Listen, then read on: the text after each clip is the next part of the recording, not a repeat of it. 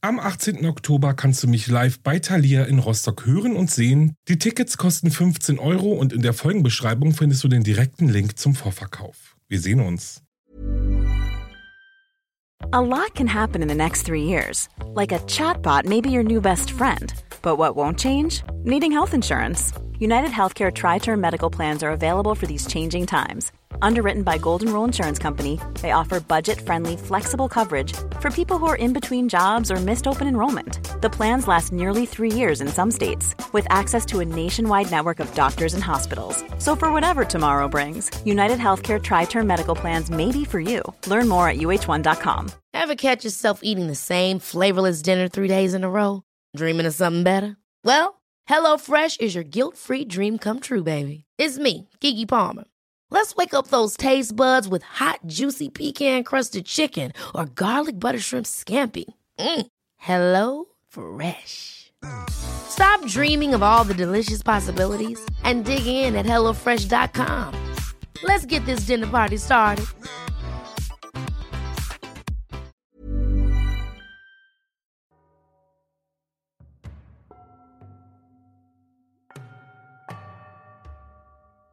Hallo und herzlich willkommen bei Wahre Verbrechen. Ich bin Alex und ich freue mich, dass ihr da seid. Merry Christmas, Feliz Navidad und fröhliche Weihnachten an euch alle. Ich hoffe, euch geht's gut. Die Weihnachtsvorbereitungen sind so gut wie abgeschlossen und ihr habt alle Geschenke beisammen, denn wenn nicht, dann wird's wohl auch nichts mehr. Die Lockdown-Regeln haben sich ja verschärft und ich hoffe, dass ihr alle gut über diese Zeit kommt.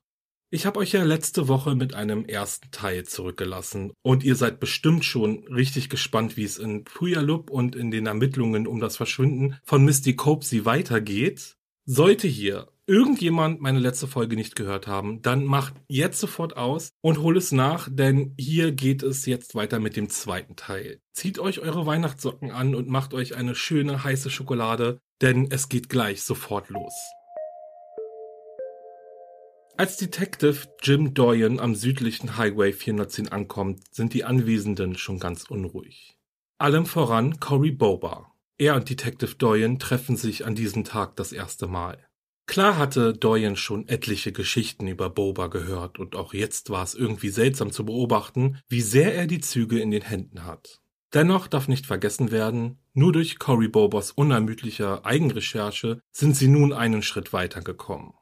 Der Detective war selbst erst vor wenigen Tagen hier und hatte Stunden damit verbracht, nach Hinweisen und Beweisen zu suchen, und nun wird diese Hose gefunden. Und als guter Ermittler bedenkt er natürlich beide Seiten der Medaille. Denn was ist, wenn die Hose dort platziert wurde?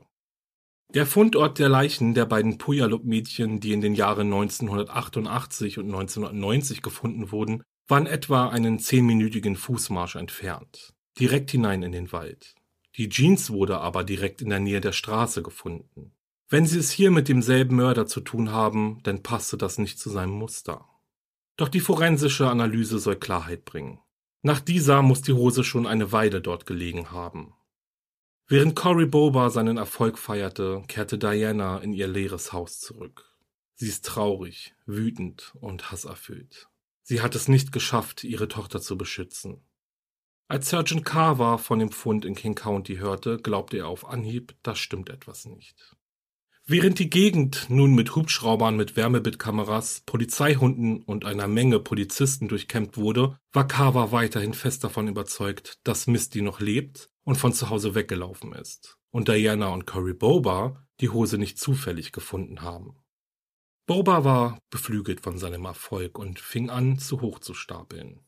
Er war nun der Meinung, dass nur er es war, der den vermissten Fall überhaupt am Leben gehalten hatte.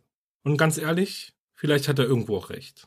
Boba traf sich nun regelmäßig mit den Ermittlern aus Pierce County, dort war er ja bisher immer abgeblitzt. Detective Coble nahm den Hobbyermittler sogar mit auf seine Beweisjagd. Wie gut diese Idee aber war, ich denke, darüber lässt sich streiten, denn Boba fing an, in allem, was nicht nach etwas Normalem aussah, einen Hinweis des Green River Killers zu erkennen. Er war der Meinung, dass sie sich inmitten eines Katz-und-Maus-Spiels befanden. Einmal war sich sicher, dass Misty unter einer Brücke gefunden werden würde, dann in der Nähe eines Stoppschilds.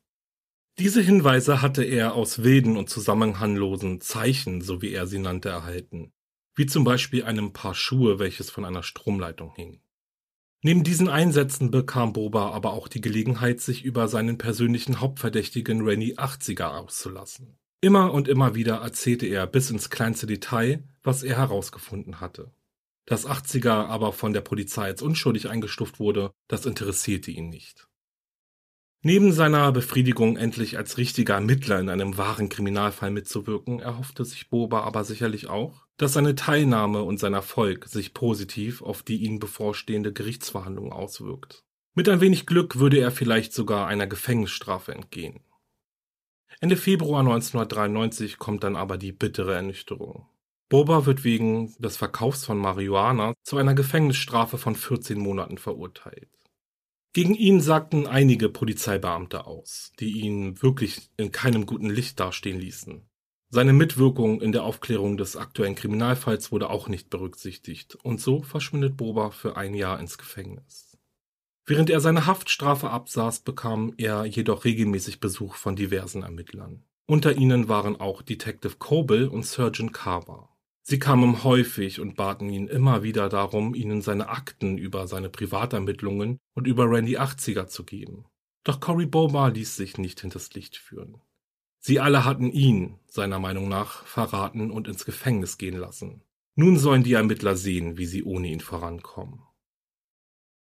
Cory Boba ist also im Gefängnis. Diana Smith trauert um ihre Tochter und verliert sich immer mehr am Alkohol blieb nur noch Detective Doyen aus King County übrig, die Ermittlungen weiterzuführen. Er suchte nach weiteren Hinweisen und suchte als erstes den Kontakt zu Mistys Freundin Trina, mit der sie am 17. September 1992 zusammen auf dem Jahrmarkt war. Doyen ist übrigens der erste Ermittler, der überhaupt mit Tina über Mistys Verschwinden reden wollte. Nachdem er den jungen Mädchen ein Foto der Hose zeigte, welche sie gefunden haben, fing sie an zu weinen. Offensichtlich hatte sie die Hose wiedererkannt. Dies brach alle Barrieren und Trina vertraute sich Detective Doyen an. Der ursprüngliche Plan war folgender. Nachdem Trina und Misty den Bus verpasst hatten, baten sie Ruben Schmidt, sie abzuholen. Er lehnte aber ab, erzählte ihnen, er habe nicht genug Tank und auch kein Geld. Misty flehte ihn an, erzählte ihm sogar, wie er in ihr Haus kommen würde und wo er Geld findet. Doch Ruben blieb bei seinem Nein. Dann erzählte Trina, dass sie Ruben aber nicht traute. Sie findet ihn seltsam und unangenehm und sie hatte schon, bevor er abgelehnt hatte, beschlossen, nicht mit ihm mitzufahren. Und dann erfährt Doyen nichts Neues mehr. Gegen 20.45 Uhr haben sich die Freundinnen getrennt. Trina ist nach Hause gelaufen, auf dem Jahrmarkt passierte auch nichts Verdächtiges. Nachdem ein Beitrag über Misty Copesys Verschwinden in der Sendung America's Most Wanted lief, erhielt das Polizeirevier von Puyallup einen Berg an Hinweisen. Für die Auswertung war unser guter Bekannter Surgeon Carver verantwortlich. Natürlich tat er seinen Job, doch nutzte er diese Hinweise auch dazu, zu versuchen, einen Keil zwischen Diana und Cory Boba zu treiben. Warum kann Carver nicht davon ablassen?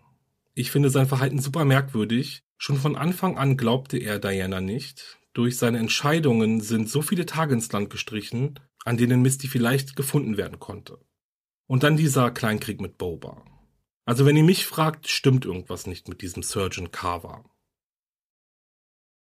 Carver kam bei seinem Versuch, sie von Cory Boba wegzubekommen, nicht gut an. Immerhin war er der Einzige, der ihr glaubte. Sie wies Carver an, seine Ermittlungen doch endlich mal voranzutreiben und sich um Ruben Schmidt zu kümmern. Das öffentliche Interesse war zu groß, als dass Carver weiterhin untätig rumsitzen konnte. Widerwillig machte er sich an die Überprüfung von Ruben und seine Bemühungen sollten nicht umsonst gewesen sein. Als erstes fuhr Carver mit seinem Kollegen ins Adams Ribs, ein Schnellrestaurant, in dem Ruben jobbte. Er war nicht da, dafür aber sein Chef Frank Rodriguez. Carver stellte ihm ein paar Fragen über seinen Angestellten, besonders darüber, ob er irgendetwas über Mistys Verschwinden gesagt hatte. Frank Rodriguez erinnerte sich, dass Ruben einige seltsame Bemerkungen machte. Zum einen behauptete er, dass er wisse, wo Mistys Leiche begraben liegt und dass die Polizei nur wenige Meter daneben lag bei ihrer Suche. Diese Aussagen bestätigte auch Rubens Kollege. Komisch. Woher hatte Ruben diese Informationen? Der 18-Jährige würde jeden Augenblick zu seiner Schicht erscheinen, also wartete Carver auf ihn. Als Ruben dann aber das Restaurant betritt und die Ermittler sieht, dreht er um und rennt vor ihnen weg. Wenige Stunden später sitzt Ruben auf dem Polizeirevier und wird verhört. Die Behauptungen darüber, dass er wisse, wo Mistys Leiche begraben liegt, waren falsch. Dies erzählte er seinem Chef nur, um seine Ruhe vor ihm zu haben. Was ist das denn bitte für eine Erklärung? Wovor wollte er denn seine Ruhe haben? Davor, dass sein Chef ihn fragt, ob er irgendetwas Neues über Misty gehört hatte? Schließlich war sie doch seine Freundin und er wollte sogar mehr von ihr. Also ich denke, hätte er seine Ruhe haben wollen, dann hätte er doch einfach sagen können, nein, keine Neuigkeiten oder so. Indem er aber erzählte, er wisse, wo sie begraben liegt oder dass die Polizei an einem falschen Ort gesucht hat, lässt einen doch noch neugieriger werden. Naja, also eins ist sicher, mit dem Jungen stimmt auch irgendetwas nicht. Und das sagt er sogar selbst. Ruben erzählte Carver, dass Misty ihn mehrmals an dem Abend des 17. September angerufen hatte und ihn gebeten hat, sie abzuholen. Er lehnte aber immer wieder ab, weil er nicht mehr genug Tank hatte und auch kein Geld. Dann schweifte er um und sagte, er habe oft unter Blackout zu leiden. Dann vergisst er komplette Tagesabschnitte, so wie als würde er einfach schlafen und an einem anderen Ort wieder aufwachen. Ruben glaubt, an diesem Abend, an dem Misty verschwunden ist, auch einen Blackout gehabt zu haben. Nachdem er das zweite Mal mit ihr telefonierte, erinnerte er sich an gar nichts mehr. Am nächsten Morgen fuhr er geistesabwesend zum Haus seiner Großmutter, die war aber gar nicht zu Hause. Warum er zu ihr gefahren ist, das wisse er nicht. Eine seltsame Geschichte, oder? Ich will jetzt nicht sagen, dass es nicht sein kann. Es gibt viele Menschen, die an Blackouts leiden. Ein Blackout bezeichnet runtergebrochen jetzt mal einen Gedächtnisverlust. Damit wir uns etwas merken oder uns an etwas erinnern können, erfordert es drei kognitive Prozesse im Gehirn. Der erste Prozess ist die sogenannte Enkodierung, was bedeutet, dass neue Informationen vom Gehirn registriert und interpretiert werden. Dann erfolgt die dauerhafte Speicherung im Langzeitgedächtnis und der letzte Prozess ist dann der, diese Information abzurufen. Bei einem totalen Blackout oder totalen Gedächtnisverlust wird oder ist bereits der erste Prozess gestört. Es werden also keine Informationen registriert. Man redet aber auch von einem fragmentierten Gedächtnisverlust und zwar dann, wenn man sich später noch an einzelne Details erinnern kann. Oftmals können dann sogar die vollständigen Erinnerungen wieder abgerufen werden, wie zum Beispiel durch Hinweise oder durch das Zurückkehren an einen bestimmten Ort. Bei einem Blackout, der zum Beispiel durch massiven Alkoholkonsum hervorgerufen wurde, funktioniert dies aber nicht oder so gut wie nicht. Gehirnforscher haben herausgefunden, dass Blackouts durch eine Fehlfunktion des Hippocampus entstehen, in Bezug auf Alkohol zum Beispiel ist es so, dass der Alkohol diese Fehlfunktion verursacht und durch regelmäßiges Trinken, besonders durch Sturzsaufen oder wie auch immer man das nennt, können sehr wahrscheinlich Langzeitschäden hervorgerufen werden, die dann auch nicht mehr geheilt werden können. So viel dazu zum Thema Blackouts. Dies war nur ein kleiner Ausflug in diesen komplexen medizinischen Bereich. Also solltet ihr an Blackouts leiden, auch wenn ihr keinen Alkohol trinkt, dann ganz wichtig, begebt euch unbedingt in die Hände eines Arztes. Aber jetzt kommen wir mal zurück zu Ruben. Wie gesagt, seine Geschichte ist seltsam und irgendwie sogar verdächtig. Jetzt kann es aber durchaus sein, dass er zu viel Alkohol getrunken hatte. Diana erzählte er ja sogar, dass er angeblich auf einer Party war. Die Möglichkeit, dass er einen Blackout hatte, besteht also zumindest. Doch selbst wenn, der Fakt, dass Rubens Großmutter nur wenige Kilometer von dem Ort entfernt wohnte, an dem Mistys Hose gefunden wurde, hätte Carver doch irgendwie aufhorchen lassen müssen. Doch bei ihm ist immer alles anders. Surgeon Carver glaubte nicht, dass Ruben irgendetwas mit Mistys Verschwinden zu tun hat und ließ ihn gehen. Naja, noch nicht ganz, vielleicht auch nur fürs Protokoll oder vielleicht hatte er doch irgendwo ein schlechtes Gefühl, ich weiß es nicht. Jedenfalls ordnete Carver davor noch einen Lügendetektortest an.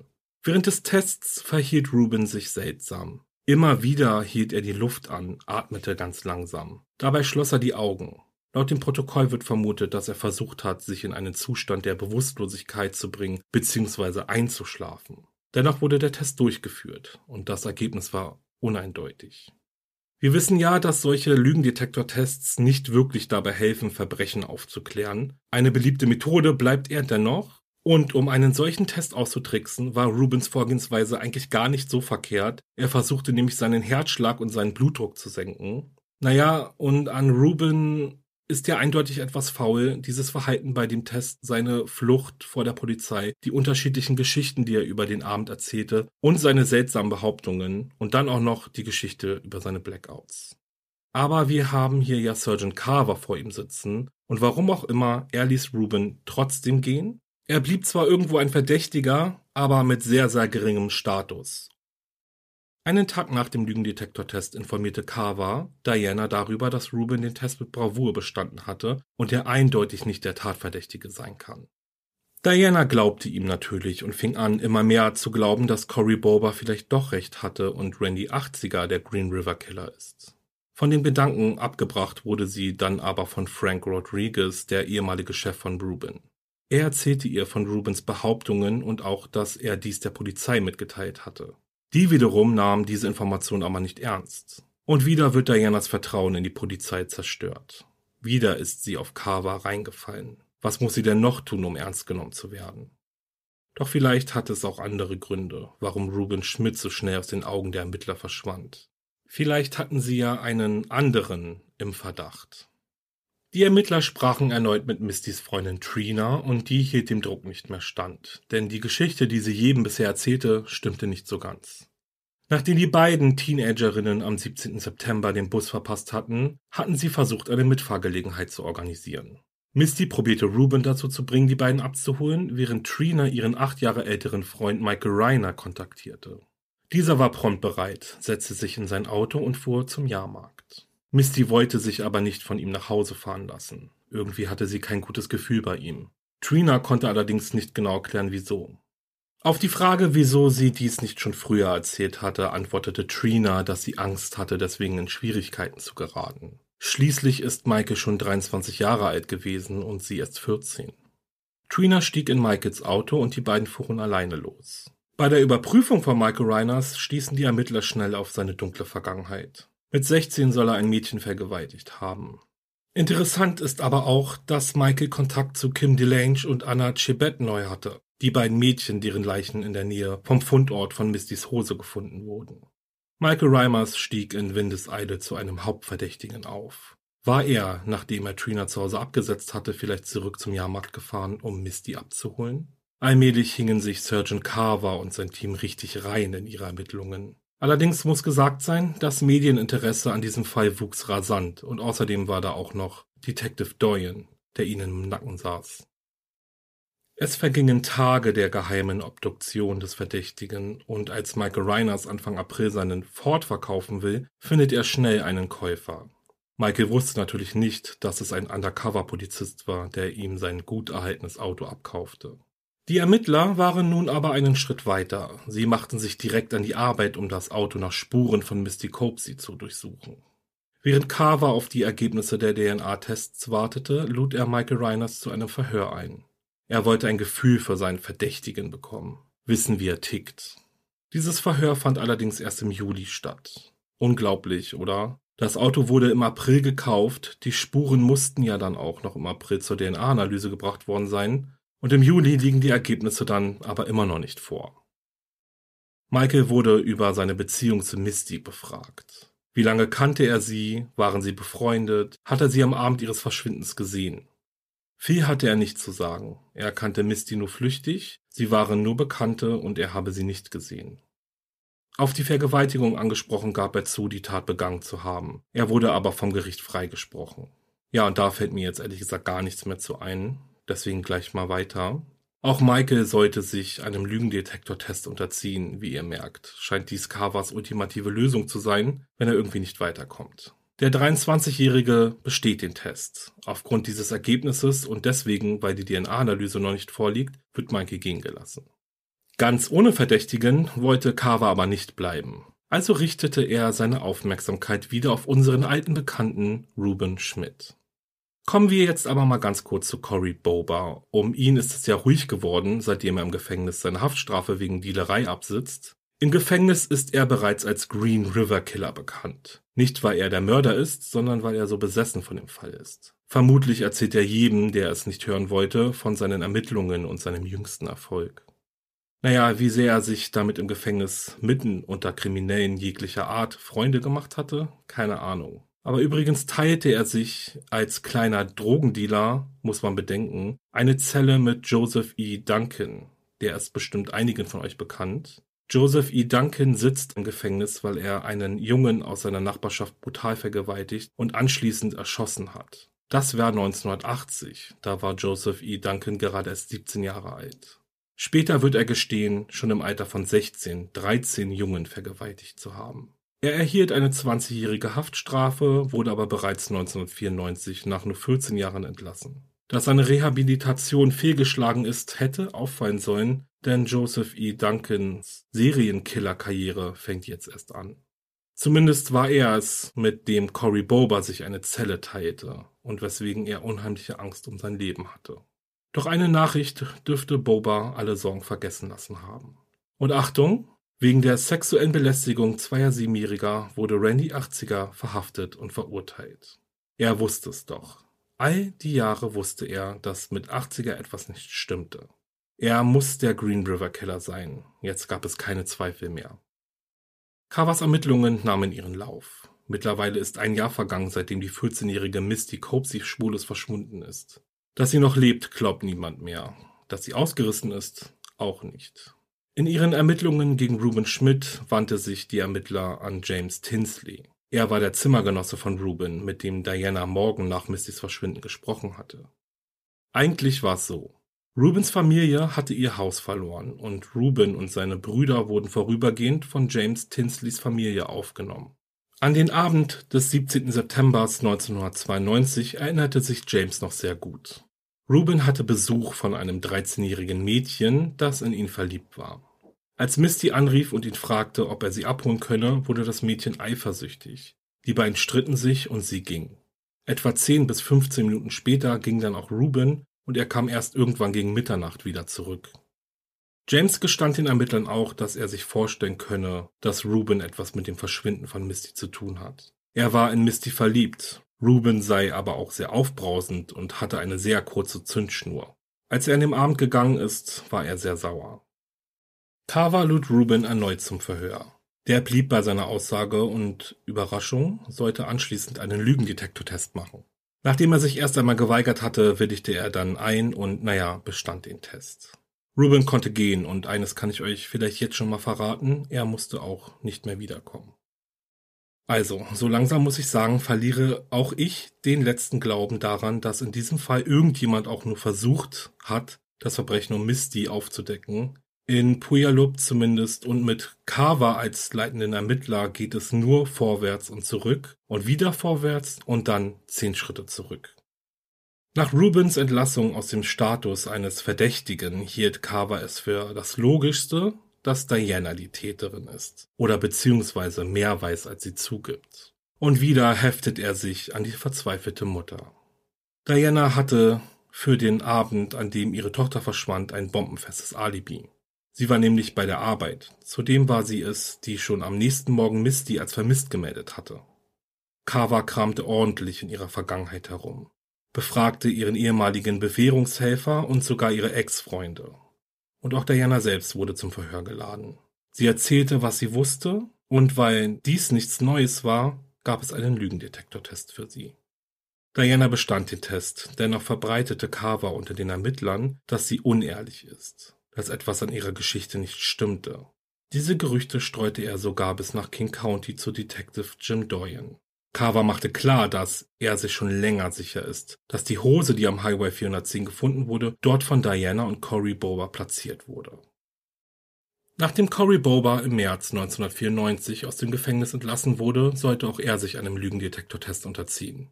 Er weigerte sich jedoch erfolgreich, denn er traut diesem Test nicht und weiß, am Ende würden die Ergebnisse so manipuliert, dass sie gegen ihn verwendet werden würden. Die Ermittlungen drehten sich im Kreis und machten keinen einzigen Schritt nach vorne. Der Fall um das Verschwinden von Misty Copesy kühlte langsam aber sicher ab. Und in den folgenden Jahren passierte erst einmal gar nichts. Die Geschichte von der Ausreißerin, die von zu Hause weggelaufen ist, entflammte erneut in Puyallup. Dafür sorgte Carver und sein Team mit Nachdruck. Alle Hinweise, Indizien, vielleicht sogar Beweise wurden einfach so ignoriert. Die Devise lautete, irgendwann wird Misty schon wieder bei ihrer Mutter auftauchen. 1996 verbreiteten die Medien das Gerücht, dass Misty anlässlich ihres 18. Geburtstages sich sicherlich bei ihren Eltern melden würde.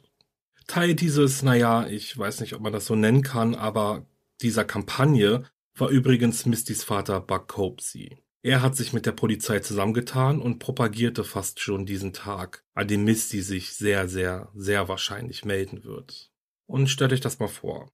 Da wird öffentlich darüber geredet, diskutiert und berichtet, dass Misty, die seit vier Jahren verschwunden ist, ohne sich ein einziges Mal gemeldet zu haben, an ihrem 18. Geburtstag anruft und diesen ganzen Fall damit auflöst. Und Überraschung, die zweite, Misty rief nicht an. Dass sie aber eine Ausreißerin war, davon blieb die Polizei überzeugt. 1997 stand Cory Bober erneut vor Gericht. Wieder wegen des Handels mit Drogen und wieder aufgrund der Annahme, dass die Polizei ihn einfach nur loswerden wollte. Cory Boba verteidigte sich dieses Mal selbst. Zu seiner Verteidigungstaktik gehörte auch, das Gericht darüber zu informieren, dass er es war, der durch seine privaten Ermittlungen im Jahr 1993 die Hose von Misty Copsey gefunden hatte und viel wichtiger, er ging auf das forensische Ergebnis ein. Auf der Hose konnten nämlich Haare, Fasern von Kleidung und rote Lacksplitter ausgemacht werden. Diese Lacksplitter brachte er mit dem roten Porsche seines persönlichen Verdächtigen Rennie 80er in Verbindung. Doch jemand anderes war sich sicher, diese Lacksplitter gehörten nicht zu einem roten Porsche. Die Polizei von Puyallup vermutete, dass die Lacksplitter zu einem roten Camaro gehörten. Einen solchen, den ein alter Bekannter fuhr. Leslie Hickey. Er war der Mann, der in der Nähe von dem Ort, an dem Misty verschwunden ist, ein Mädchen in sein Auto zerrte, sie vergewaltigte und dann von einer Erhöhung stieß. Nachweisen konnte man ihm allerdings nichts. Nach seiner Entlassung aus dem Gefängnis versuchte er am 14. Mai 2001 übrigens erneut eine junge Frau zu vergewaltigen. Die 24-Jährige aus Lakewood war im Regen auf dem Weg nach Hause, als ein weißer Pickup-Truck neben ihr hält und sie fragt, ob sie eine Mitfahrgelegenheit bräuchte. Sie lehnte ab, der Fahrer des Pickups fuhr rechts ran, ging auf sie zu, fragte nach einer Zigarette. Die junge Frau wechselte die Straßenseite und wählte bereits den Notruf, als Leslie Hickey sie mit Schwung eine Böschung hinunterstieß. Er ging ihr nach, riss ihr die Bluse auf. Dann sieht er auf ihrem Handy-Display, dass sie mit der Polizei verbunden war. Hickey reißt ihr das Handy aus der Hand und flieht. Wenig später wird er festgenommen und erhält eine lebenslange Haftstrafe. Ein Verbrecher, der zu Recht im Gefängnis sitzt, doch mit dem Verschwinden von Misty Copsey hat er nichts zu tun. Im November 2001 kommt es dann zu einer Festnahme, die alles aufklären sollte. Am 30. November wird Gary Ridgway festgenommen. Er ist besser bekannt als der Green River Killer. Seit einem Jahrzehnt verbreitete der Serienmörder Angst in allen Regionen angrenzend an den Green River. Nun ist es der Polizei von King County endlich gelungen, diesem Schrecken ein Ende zu setzen. An der Festnahme maßgeblich beteiligt war übrigens Detective Doyen, Schon lange war er auf der Jagd nach dem Serienmörder und endlich konnte er ihn festnehmen. Die Hoffnung war riesig, endlich all die mysteriösen, ungeklärten Morde zu lösen. Auch in den Fällen der ermordeten Mädchen aus Puyallup war sich Doyon sicher, dass diese, genauso wie das Verschwinden von Misty Copsey, auf das Konto des Green River Killers gehen würden. Doch dazu komme ich später nochmal. Zuerst gucken wir mal, was Cory Boba eigentlich zu der Festnahme sagt.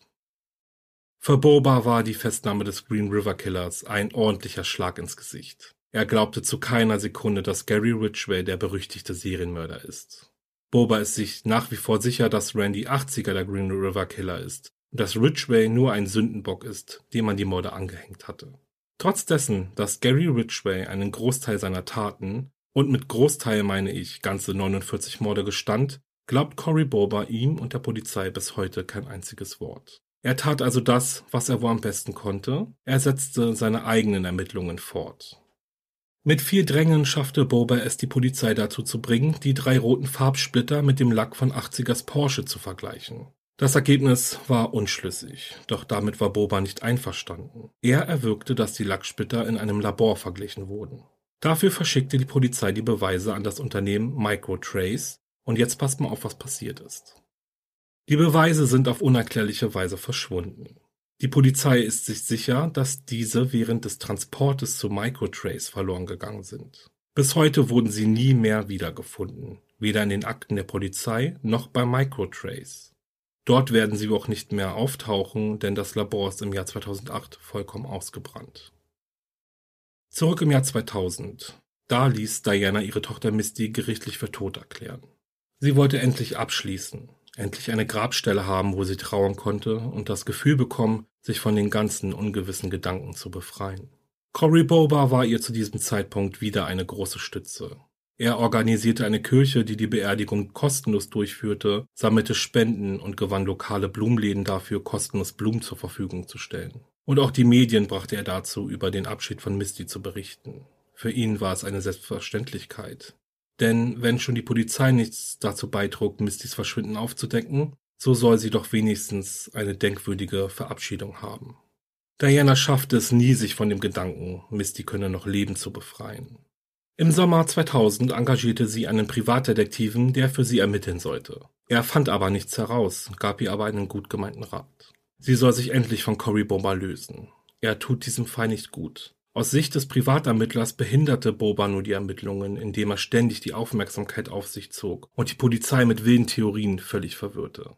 Der Ermittler gestand Diana auch, dass Boba sehr unkooperativ war und nicht bereit war, ihm irgendwelche Informationen zu geben. In den darauffolgenden Jahren wurde immer wieder in dem Fall der verschwundenen Misty Copsey ermittelt. Erst im Jahr 2013 zum Beispiel wurden die Haare, die auf Mistys Hose gefunden wurden, analysiert. Das Ergebnis ist eindeutig. Die Haare gehörten weder Misty noch irgendeiner anderen Person, die in der Kriminaldatenbank des FBI verzeichnet ist. Es ist also sehr wahrscheinlich, dass sie einer zufälligen Person zuzuordnen sind. Auch bat die Polizei von Puyallup in den 2010er Jahren um die erneute Mithilfe der Bevölkerung. Sie bat um die Zusendung von Fotografien, die am 17. September 1992 auf dem Jahrmarkt geschossen wurden. Natürlich mit der Hoffnung, irgendwelche Hinweise auf den Täter zu bekommen. Und ja, ihr habt richtig gehört, in den 2010er Jahren, also knapp 20 Jahre nach Mistys Verschwinden. Auch wurde ein alter Hinweis aus dem Jahr 1993 wieder ans Tageslicht gespült. Demnach soll Misty zu einem 30-jährigen Mann ins Auto gestiegen sein. Dieser Mann fuhr ein Chrysler Cordoba. Angeblich soll der Mann Verbindungen zur Polizei gehabt haben und vermutlich deswegen wurde diesem Hinweis nicht weiter nachgegangen. Vielleicht lag es aber auch daran, dass die Polizei zu diesem Zeitpunkt noch fest daran glaubte, die Teenagerin sei von zu Hause weggelaufen. Zu diesem Hinweis aber tauchte am 17. Dezember 2015 ein mysteriöser Post auf der Plattform Bizarre Daily News auf. In diesem Post behauptete der Verfasser, ein Verwandter von Ruben Schmidt zu sein und dass es ein dunkles Familiengeheimnis gebe, welches er nun auflösen möchte. Der Verfasser behauptete, Ruben und sein Onkel hätten in dem gelben Wagen gesessen, in den Misty eingestiegen ist. Das war's. Es gab nie wieder einen weiteren Post und auch die Ermittlungen der Polizei verliefen ins Leere. Jetzt ist aber nicht zu vergessen, dass ja jeder in solch einem Forum Behauptungen von sich geben kann. Und daher vermute ich auch, dass dieser Post nicht wirklich ernst zu nehmen ist. Aber wer weiß das schon? Diana versuchte noch immer mit dem Verschwinden ihrer Tochter klarzukommen. Sie lebte jeden Tag mit der Hoffnung, dass dieses schreckliche Verbrechen endlich aufgeklärt wird. Bis dahin lässt sie keine Gelegenheit aus, um über ihre Tochter zu sprechen und die Öffentlichkeit daran zu hindern, Misty zu vergessen. Sie tritt in einigen TV-Shows auf und hofft auf neue Hinweise. Ob Misty Opfer eines wandernden Serienmörders geworden ist, das weiß Diana natürlich auch nicht, doch ihr Verdacht hat sich bis heute nicht geändert. Sie ist sich sicher, dass Ruben Schmidt etwas mit dem Verschwinden ihrer Tochter zu tun hat oder zumindest weiß, was mit ihr geschehen ist. Cory Boba und Diana haben heute kaum noch Kontakt zueinander. Mit den Jahren, die vergangen sind, flaute auch ihre, naja, ich sage mal, Arbeitsbeziehung ab. Diana hatte keine Kraft mehr, doch Cory Boba hingegen weigerte sich, den Fall loszulassen. Bis heute ist er sich sicher, dass 80er der Mörder ist. Er versucht über die Jahre vieles, um seinen Verdächtigen endlich zu überführen. Selbst als 80er schon lange nicht mehr im Puyallup wohnte, ließ Boba nicht von ihm ab. Er versuchte sogar die Erlaubnis der neuen Grundstücksbesitzer für die Umgrabung des Vorgartens zu bekommen. Jedoch ohne Erfolg. Bobas Social-Media-Kanäle wirken unstrukturiert und verbreiten seine Annahme, Randy 80er sei der leibhaftige Antichrist. Ich packe euch bei ein paar Links in die Folgenbeschreibung, dann könnt ihr das mal selbst nachlesen. Das spurlose Verschwinden von Misty Copsey ist bis heute nicht aufgeklärt.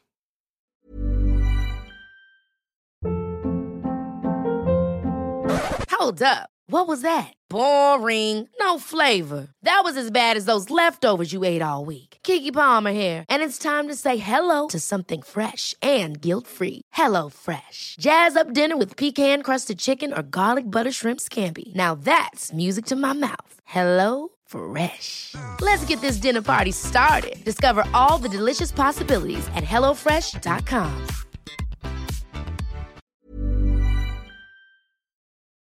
Und das war es mit diesem Code Case, der sicher einige von euch sehr aufgewühlt zurücklässt. Ich weiß, ungeklärte Fälle sind irgendwie schwierig, aber die gibt es nun mal auch.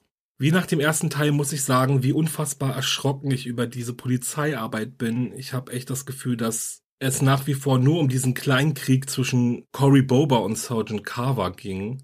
Ich finde es bemerkenswert, wie detailliert Boba ermittelt hat. Dennoch muss ich dem Privatdetektiv auch recht geben. Ich glaube auch, dass Cory Boba die Ermittlungen ganz schön behindert hat. Aber eigentlich ist das irgendwie so ein zwiespältiges Gefühl, denn er hat wenigstens irgendetwas getan. Diana tut mir sehr, sehr leid. Wie schlimm muss es sein, wenn dir niemand, also absolut niemand glaubt, dass deine Tochter entführt oder vielleicht sogar umgebracht wurde? Und stattdessen wird dir immer und immer wieder gesagt, dass sie von zu Hause weggelaufen ist. Und ja, das ist ganz schlimm, wirklich. Es muss ganz schlimm für sie sein. Und bei diesem Fall kommen wir natürlich nicht darum herum, uns final nochmal unsere Verdächtigen anzugucken. Fangen wir mal mit Gary Ridgway an. Er ist der Green River Killer, das steht fest. Seine Beteiligung an den Morden der beiden Mädchen aus Puyallup und an der Entführung von Misty Copsey hat Ridgway bis heute nicht gestanden. Nun gibt es aber vielleicht auch einen Grund dafür. Der Green River Killer ist einst einen Deal mit der Staatsanwaltschaft von King County eingegangen. Er gesteht und er entgeht der Todesstrafe. Diesen Deal hat er aber nicht mit Pierce County oder Puyallup abgeschlossen, wo die jungen Mädchen verschwunden und ermordet wurden. Heißt, sollte er diese Morde gestehen, droht ihm die Todesstrafe. Ob Gary Ridgway also auch Misty auf den Gewissen hat, werden wir eventuell erfahren, wenn es mit ihm zu Ende geht. Dann haben wir ja Ruben Schmidt. Wie gesagt, er wurde nie, nie wieder von der Polizei verhört. Im Jahr 2000 wurde er wegen Diebstahls festgenommen und kam für einen kurzen Zeitraum ins Gefängnis. 2006 erwirkte seine Frau eine einstweilige Verfügung wegen häuslicher Gewalt gegen ihn. Er drohte ihr außerdem, sie umzubringen. Dass Diana irgendetwas mit dem Verschwinden von Missy zu tun hat, das glaube ich ehrlich gesagt nicht. Und was ist eigentlich mit Cory Boba? Warum ist er eigentlich nie zum Verdächtigen geworden?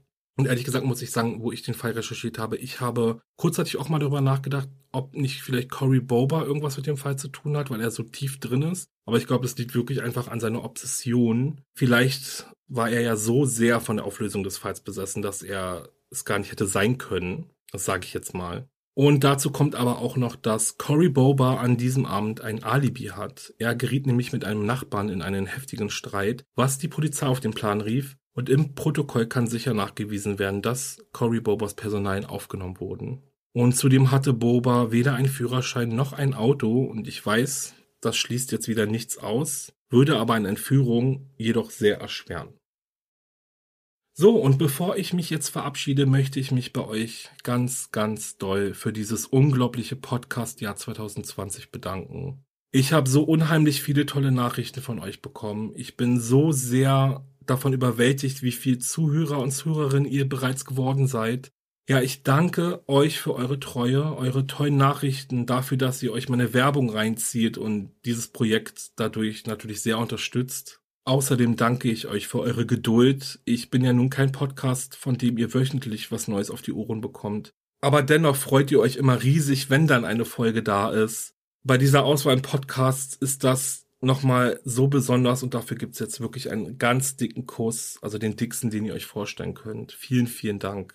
Ich freue mich auf das nächste Jahr mit euch. Habt jetzt aber eine wundervolle Weihnachtszeit. Vor allem in diesem Jahr, wo ja eh schon alles so blöd gelaufen ist kommt gut in das neue Jahr 2021. Ich denke, dieses Jahr wird ein Game Changer werden. Also das hoffe ich zumindest. Ja, ihr wisst, wenn euch mein Podcast gefällt, dann lasst noch mal eine ganze Reihe von richtig tollen Bewertungen und ganz viele Abos da. Besucht auch meine Instagram-Seite. Da stehe ich übrigens kurz vor den 8000 Followern. Das ist auch so irre, wirklich. Ihr seid verrückt. Vielen Dank auch dafür. Schaut mal in meine Folgenbeschreibung. Da findet ihr alle Informationen und ein Quellenverzeichnis. Ja, und jetzt sage ich Tschüss, bleibt sicher und bis zum nächsten Mal. Ciao.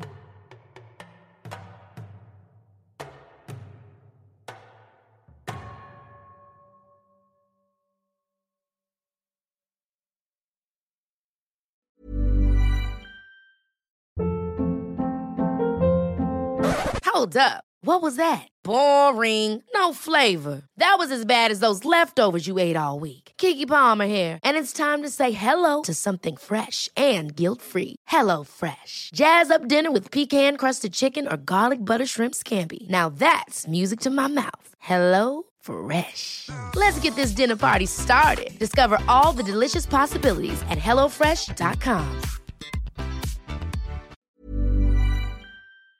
Höre jetzt die vierte und alle anderen Staffeln meines True Crime Podcasts Steig nicht ein, exklusiv auf Podimo. Alle Infos findest du in der Folgenbeschreibung.